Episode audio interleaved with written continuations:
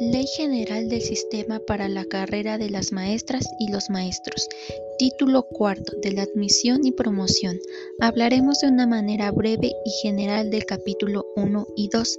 Nos hace mención que para cubrir una vacante en nivel preescolar, primaria y secundaria, el director debe notificar la vacante por escrito a la persona titular del sistema educativo o del subsistema. Además, deberá registrarlo en el sistema abierto y transparente de asignación de plazas para la ocupación de las vacantes.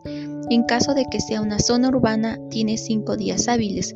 Si la zona es rural, tendrá como 10 días hábiles para cumplir con este proceso.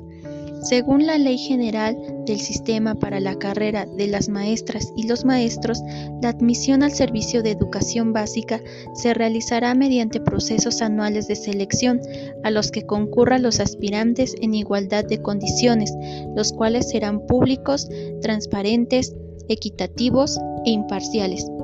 Estos procesos apreciarán los conocimientos, aptitudes y experiencia necesarios para el aprendizaje y el desarrollo integral de los educandos y asegurar la contratación del personal que cumpla con el perfil profesional necesario.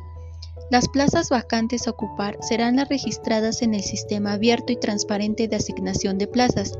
En caso de que la vacante no acepte la plaza o no acuda al evento, se recorrerá el listado de manera progresiva en orden establecido.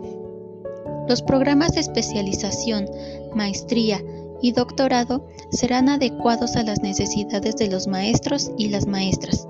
La actualización, capacitación y formación serán gratuitos. Además, el personal elegirá los programas o cursos de formación, capacitación y actualización en función de sus necesidades.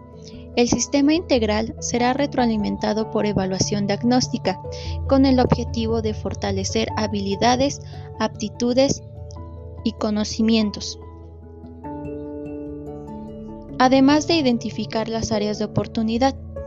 El resultado de la evaluación no tendrá efecto sobre la pertenencia en la plaza de los maestros.